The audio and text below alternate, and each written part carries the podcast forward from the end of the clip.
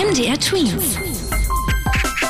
Dein 90 Sekunden Corona-Update. In Bayern wird an Schulen jetzt eine Maskenpflicht im Unterricht gelten. Allerdings ist diese Pflicht zeitlich begrenzt, nämlich auf die ersten neun Schultage. Das hat Bayerns Ministerpräsident Markus Söder jetzt angekündigt. Ausnahmen gibt's aber auch. Zum Beispiel gilt diese Pflicht nicht an Grundschulen, auch nicht für die Lehrer. Nach einer Demonstration in Berlin gegen die Corona-Regeln wird jetzt bei den Politikern viel diskutiert.